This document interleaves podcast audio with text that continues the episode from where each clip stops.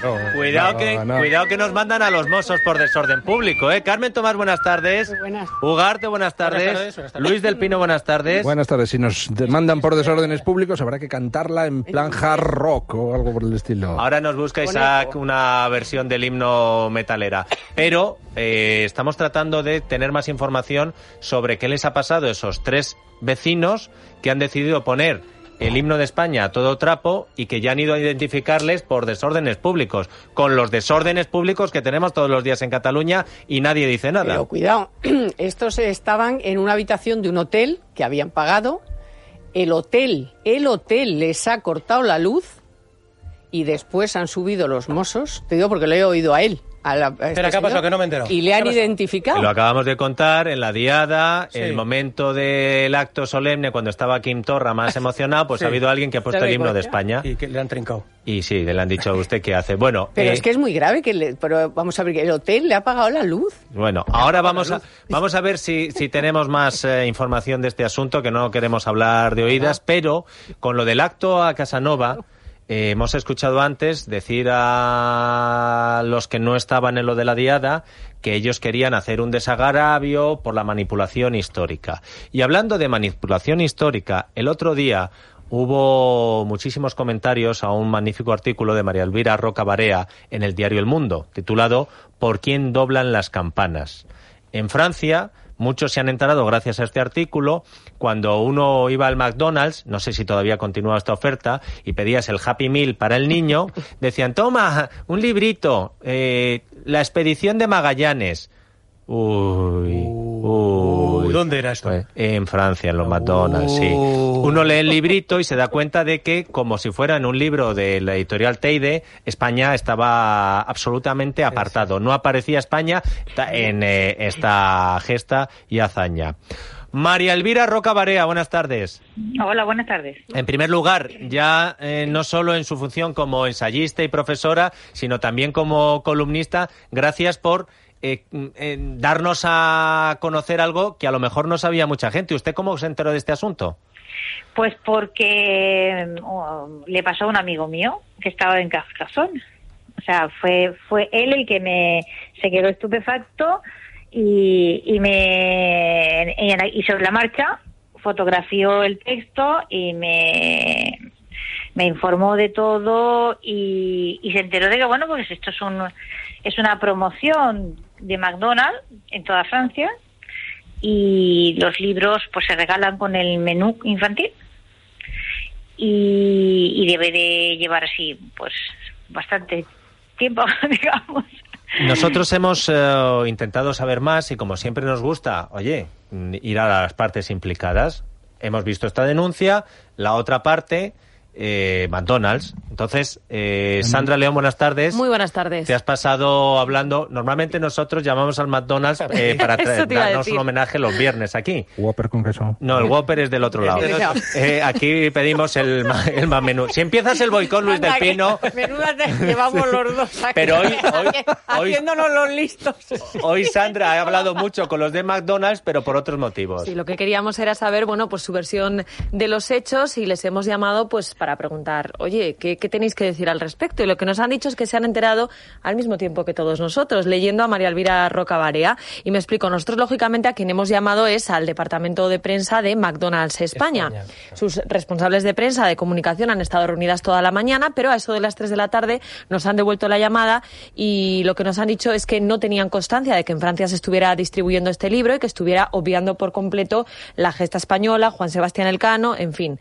Dicen que McDonald's es una compañía que está presente en todo el mundo y que aunque tienen líneas comunes, por así decir, cada país es autónomo y gestiona sus propios proyectos. El regalo del libro forma parte de una campaña global para fomentar la lectura, que en España también se está haciendo, por tanto, pero aquí en lugar de distribuir un libro sobre la vuelta al mundo, se ha decidido regalar uno que cuenta la historia de una familia que viaja a la época de los dinosaurios. Así que aquí pues no hay conflicto, pero en Francia sí, porque insistimos en que se está obviando cualquier huella española en esta vuelta al mundo. Lo que nos han dicho en definitiva es que las explicaciones las tiene que dar McDonald's Francia, así que hasta ahora, Dieter, estamos a la espera de que los responsables de la compañía en el país vecino pues nos den algún tipo de explicación o nos respondan. Doña María Elvira, si a McDonald's España, no sé, quizá por desagravio o porque quieran también hacer su propio homenaje, les diera por hablar de la vuelta al mundo y esta hazaña, eh, usted brevemente le podría eh, decir, yo sé que nos están escuchando, si España tuvo algo que ver en esto, o fue solo Portugal, o fue eh, algo que no tenía nada que ver con los españoles. Bueno, yo remitiría al informe de la Real Academia de la Historia y, en fin, pero sin ponernos tan solemnes, remitiría a cualquier libro de historia que puedan comprarse sobre este asunto en la mm, papelería de la esquina, en la librería que suelen utilizar. Quiero decir que es la vuelta al mundo es eh, fue un proyecto que desde el primer momento fue una idea de la corona española eh, que lo financió y lo puso en pie. Al frente, en una primera etapa, estuvo Fernando Magallanes, que era portugués, pero que dejó de ser portugués por voluntad propia, se desnaturalizó de su señor, lo hizo públicamente para hacerse español, o sea, súbdito del, rey de España y, la colaboración portuguesa en aquello pues fue eh, armar barcos para intentar impedir que las cinco naves que salieron con el objetivo de encontrar una nueva ruta hacia eh, las regiones de las especias pues no pudiesen coronar con éxito. Esa fue la colaboración portuguesa mm, usted, en eh, este asunto. Perdone, usted en este artículo habla de, mm, utiliza esta percha del McDonald's para contar algo que va más allá de la anécdota y es em, el afán ya es que ya eh, cada vez son más eh, frentes los que tenemos abiertos por borrar la historia de España de lo que han sido las grandes eh, conquistas universales, como por ejemplo esta, en la que no había ninguna discusión, como ha recordado doña María Elvira, cómo debía estar Magallanes con su país, por lo que no le apoyaron, que dijo, miren, y para que no quede duda, me hago español. esto es solo una más, ¿no? Es solo una más, sí, y van a seguir. Ahora que se acerca el 12 de, de octubre vamos a tener, vamos a estar entretenidos porque habrá probablemente algún nuevo sainete en California. Esto se va a ir repitiendo más y más. Bueno, pues eh, porque yo creo que delata ciertos malestares que se están produciendo en algunos lugares, una debilidad evidente, una debilidad institucional en el caso de nuestro país desde hace 25 años para acá creciendo a ojos vista y a perro flaco todos son pulgas y esto lo sabe cualquiera y entonces si tú no estás en condiciones de defender tu territorio pues viene otro y te ocupa el territorio. Carmen Tomás le quiere hacer una pregunta. Sí, bueno, es una reflexión a ver qué le sugiere a usted porque a ver, ahora resulta que España no tuvo nada que ver. Pero cuando les conviene, España llegó allí, arrasó, lo mató, se quedó con todo. Entonces, ¿en qué quedamos? ¿Fuimos o no fuimos? Pues usted, depende de lo que interese en cada momento. O sea, que usted le, que usted es AMLO, o sea, que usted es el presidente de México, pues entonces sí. Que usted está en, ahora mismo en, a mí me gusta mucho la parte, la parte una de las, de los, porque es un prodigio, ¿eh? O sea, y, esto me anima mucho el modo en que han construido la página eh, del ejército portugués, la Armada Portuguesa, me anima mucho porque es un, un perfecto ejercicio de manipulación, no miente nunca pero consigue no nombrar a España. Eh, que, es, que es un prodigio contar eh, la vuelta al mundo sin, sin nombrar a España, sin nombrar al Cano prácticamente.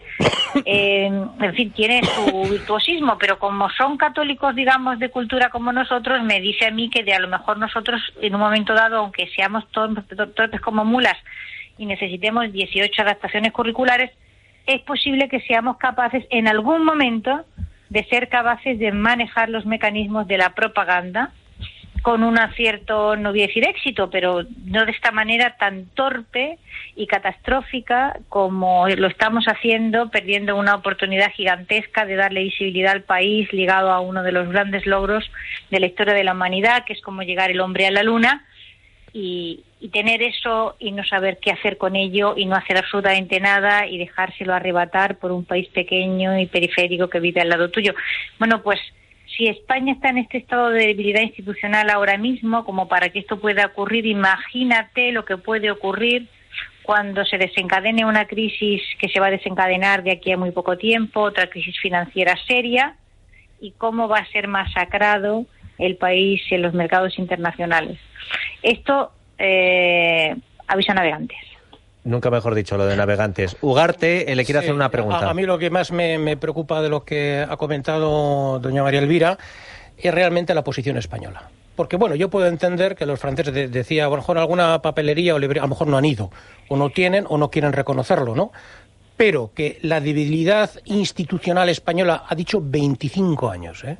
en, las cuales nosotros, no sé por qué motivo, no reivindicamos eh, nada, eh, no hacemos, eh, no sé, no, nos hacemos eco de, las, grandes gestas, que es obligación nuestra. Luego, a lo mejor, franceses o mexicanos o de cualquier país puede discutirlo, pero a mí realmente lo que me preocupa es que de aquí haya una inacción que ha comentado, no sé si ha dicho la cifra por decir, 25 años, me temo que no, ¿no? Que, no, la cifra no es gratuita, 25 años, que son los que median entre cómo se celebró el quinto centenario del descubrimiento de América y cómo se está celebrando el quinto centenario de la primera vuelta al mundo. La, la diferencia entre aquella España y esta España puede perfectamente verse en la manera en que se han afrontado los quintos centenarios correspondientes.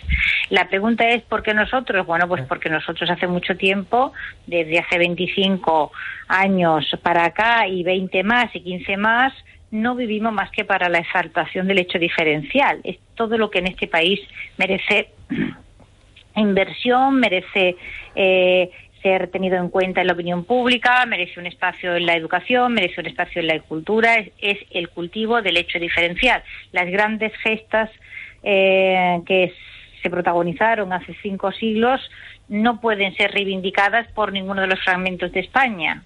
Son gestas de España y, por lo tanto, no siendo algo que pueda ser reivindicado por una de sus comunidades autónomas como cosa propia, no tiene por quién ser reivindicado. Y prácticamente la situación que el país tiene ahora mismo es de no Estado. No hay Estado en realidad. Lo que queda es una, eh, una apariencia, una carcasa que está presente vacía de contenido. Y, esa es la realidad. Entonces, ¿quién va a hacer algo con el quinto centenario? ¿Qué comunidad autónoma? Si no lo hace una comunidad autónoma, no lo puede hacer el Estado. Ninguna comunidad autónoma se siente reflejada en la, en la vuelta al mundo porque no fue protagonizada por ningún por ni por ni por la mayoría eran andaluces, pero decir andaluces y vascos, pero no era totalmente andaluza ni era totalmente vasca, había valencianos, pero no eran todos de aquí ni eran todos de allí. Entonces no sirve para Vamos, que eran españoles, ¿qué quiere usted decir en general? Exactamente, pero claro, es que, que es España a estas alturas de la vida, sino 17 fragmentos mal avenidos, cada uno de ellos entregándose al ombliguismo absoluto de su propia mismidad y la búsqueda de su diferencia, y si no la tiene la construye.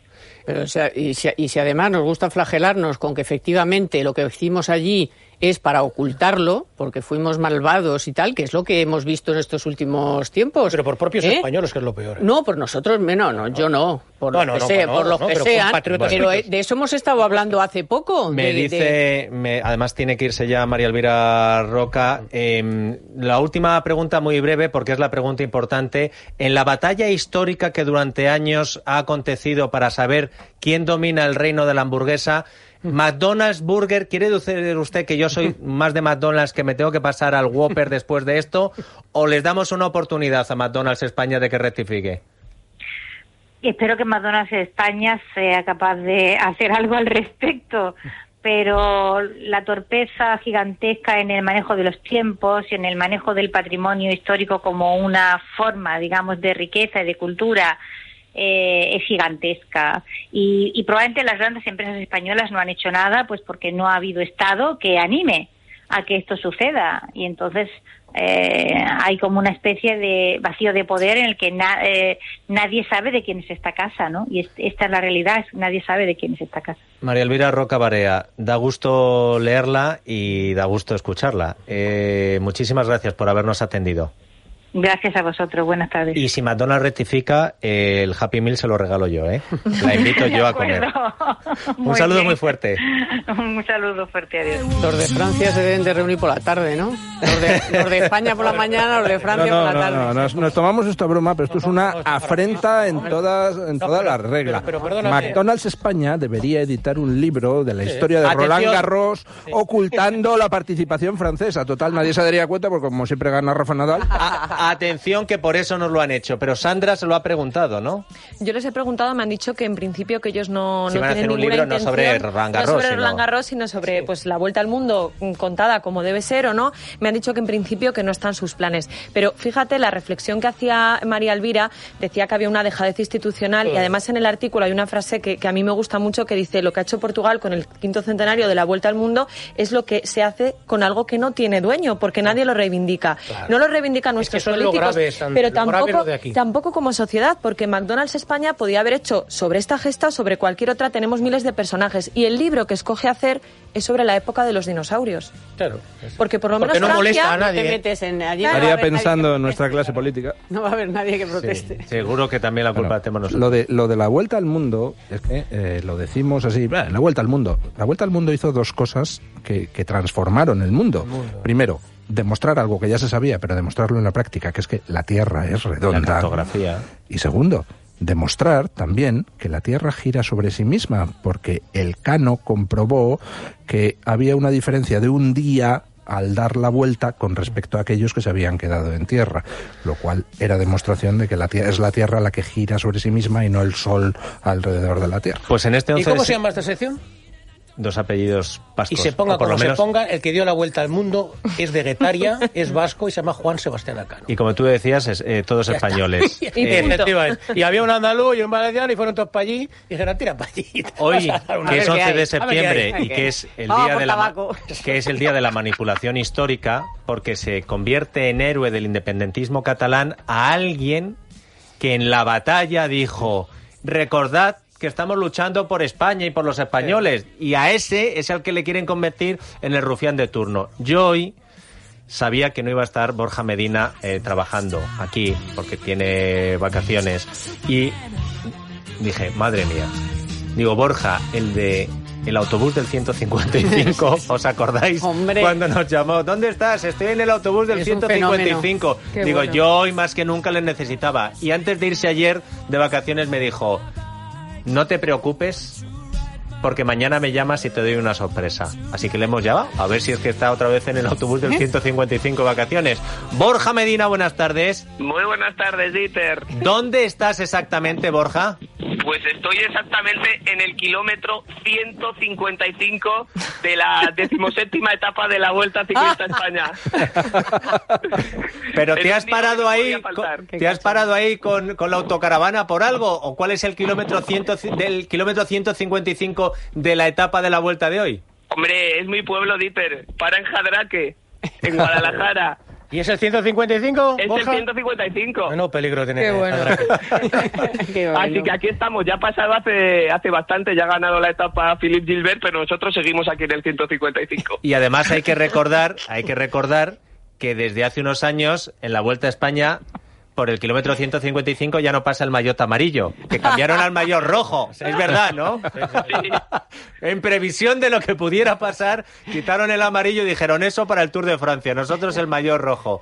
Bueno, eh, Borja, entonces bien, ¿no? Por ahí no han pasado los minions eh, con casco vestidos de amarillo y azul como en No, no, Cataluña. no. Aquí ha pasado la serpiente multicolor, que es el pelotón, y de, de amarillo solo ha pasado los del equipo Jumbo del líder, pero bueno, él lleva el mayor rojo, así que de momento amarillo, amarillo solo ha pasado el equipo Jumbo. Muchas gracias, Borja. Empiezo a disfrutar de tus vacaciones desde el kilómetro 155 el 11 de septiembre. Tenías que haberle hecho un homenaje a Ugarte desde el 155 de la carretera de Sí. Guadalajara. Pero calla que cuando ha dicho la serpiente multicolor a Eh, Jaime se le ha quedado... ¿Qué, qué- qué frase, eh? La Se serpiente multicolor. ¿Qué cosas inventáis los de Y deporte? bajamos a tumba abierta. Un, un abrazo muy fuerte, Borja. Venga, un abrazo. Bueno, pues a tumba abierta, a tumba Ah, abierta ah. la siguiente noticia, que esta sección, que bueno, en un principio se llamó Dos apellidos vascos, esto ya dejó de llamarse Dos apellidos vascos. Bueno, pero permanece, permanece. Ugarte, y, Ugarte com- y amigos. Ugarte y compañía.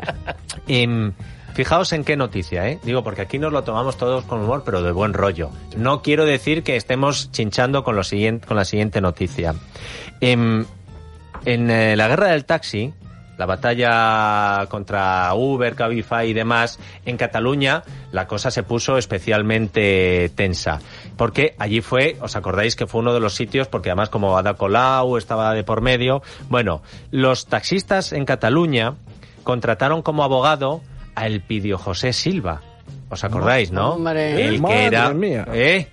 juez, condenado, Sí, a- prevaricación. dejó de ser juez, eh, 17 años y medio de inhabilitación por eh, cómo instruyó el caso contra eh, Caja Madrid. Bueno, pues lo que nos hemos enterado y hemos buscado reacción, Sandra, ha sido cómo terminó la cosa. Porque los taxistas en Cataluña cogieron y dijeron, hombre, el pidio saliendo en la sexta, bueno, un trabajazo estupendo. Lo que no sabían es que la guerra de tarifas iba a ser la de los taxistas con el pidio. Atención al minuta, tarifazo.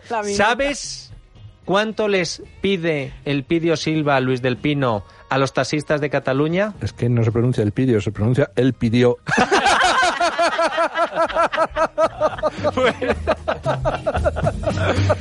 Me pidió mucho, me temo. Dos millones No. de euros. Dos millones de Dos euros. millones No, de Dos euros. millones de euros. Sí. No. Eh, Lo cuenta, lo y- cuenta hoy el español y nos lo han corroborado desde el sector del taxi. Sí, Porque, porque el apellido es el pidió El y pidió. luego silbó. Venga, a ver. Él pidió y luego silbió. El caso es que eh, los taxistas se formaron una plataforma, la plataforma integral del taxi, y le contrataron. Había 2.000 taxistas. A cada uno, solamente por el hecho de empezar a trabajar, a representarles, les pedía 605 euros. Por 2.000 taxistas estamos hablando de 1.200.000 euros. Esta cantidad ya la ha cobrado, ya está en su bolsillo. llama. Oye, se dice, se dice pronto, ¿eh? Un millón Se dice doscientos pronto mil porque euros. podías haber hecho un precio a lo que es la asociación. conjunto, claro. Dices, oye, pues a esta asociación os voy a cobrar. Dice, no, no, no. Sobre Dice, todo si esto al es final una- es muy poco. Dice, ¿cuánto Sí, voy a cobrar? Sí, Dice, tengo dos buenas noticias. Dos noticias, una buena y una mala. Dice, la buena es que os voy a cobrar 605 euros. ¡Qué bien! Dice, la mala es que a cada uno. Millón doscientos mil para empezar. Y eso ya lo han cobrado, o sea, Sí. ya lo tiene en su bolsillo y tal. Pero es que ahora les pide un poquito más. Otros 800.000 euros más. ¿Y de dónde salen Pero- esos 800.000 euros más? Bueno, pues resulta que sale de que el, el pidió José Silva dice, oiga, es que el decreto que aprobó la Generalitat de Cataluña y demás, que se aprobó, y por el que Uber se marchó de Barcelona, Cabify se fue y luego ha vuelto, pero con otras condiciones que os han venido muy bien, ha hecho que vosotros peguéis un subidón de nuevo, que recuperéis mucho dinero que habíais perdido. Y dirán los taxistas, sí, sí, están las cosas como para pegar subidones. Entonces yo en mi Pero contrato, dice el pidió, yo en mi contrato tengo especificado que yo tengo que recibir una cosa que se llama prima de éxito, que es un 12% Ah, bueno, si lo- del, lo tienen en el contrato, dice, de cualquier reintegro o indemnización económica que recibáis. Claro, aquí indemnización como tal no, No ha ha habido alguna, claro. pero como dice que él tiene en su poder una prueba pericial que demuestra que desde la entrada en vigor de ese decreto los ingresos de los taxistas se han disparado un 12%, o sea, se han disparado mucho y que un 12% de eso que se han disparado son esos 800.000 euros, que es lo que ahora reclama. Tú fíjate cómo sabrá él lo que se han disparado los ingresos de todos. No, no, no ¿eh? No, no, bueno. no, pero eso te sí, claro, pero fíjate tú, el tío no, de tonto no tiene un ¿Qué pelo. va? No, no, él ha presentado ese documento que es fácilmente, bueno, bueno, fácilmente no. escucha, le ha faltado la última. Donde- es Amenazarles con que ahora se va a ofrecer a Uber y Cabify. ¿Qué, dice- qué dicen los taxistas? Bueno, los taxistas dicen que obviamente eso que él dice y esa cantidad es muy subjetiva y que en todo caso no es una indemnización como tal y que además el decreto fue gracias a la labor de las asociaciones y no a la suya. Así nos lo explicaba esta mañana Tito Álvarez, que es el representante de la Plataforma Integral del Taxi. Nosotros no estamos de acuerdo porque hemos contratado, aparte de lo que pagamos por la demanda eh, civil eh, que está puesta en el juzgado de lo mercantil y luego la querella criminal que está puesta en la audiencia nacional, también lo contratamos para que nos asesore jurídicamente cuando vayamos a las reuniones a nivel político, con técnicos. eh, eh, por eso le estamos pagando una cantidad anual hasta, hasta el 2020. Entonces nosotros consideramos que el trabajo que ha hecho es muy bueno pero que realmente es lo que hemos pagado. Y luego dice que, por tanto, que no le van a pagar más y además critica su falta de profesionalidad, porque si todo esto ha salido a la luz es porque el pidió José Silva se ha dedicado a colgar vídeos en YouTube diciendo que es que los taxistas le deben dinero. Es muy poco profesional eh, sacar todas estas cosas a la luz, hablar de una pericial y todo esto que está haciendo, eh, pues no nos gusta, la verdad. Pero bueno, en todo caso, pues será un juez el que determine si tenemos que pagar esa prima de éxito eh, por algo que no hemos cobrado. Oye, esto de esto sí que es, ¿eh? eh el pidió José Silva sabe hacerse sus propios contratos, ¿eh? Madre mía. Ojo. Y, va por todos, ¿eh? Sobre, todo, sobre todo porque a esto se suman las noches de hotel a 250 euros la noche, el kilómetro, los billetes de avión. Si el mérito era suyo, ¿para qué había que cortar las calles y todo esto? Dirán los taxistas. Y los que no hemos estado durmiendo y los que hemos hecho toda la manifestación. A ver cómo termina esto. Lo que ha terminado es la sección Ugarte y compañía. Nos vamos a las noticias.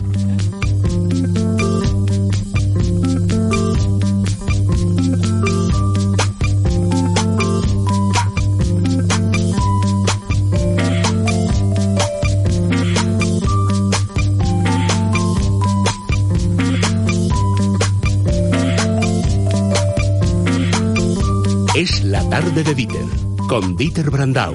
Es radio.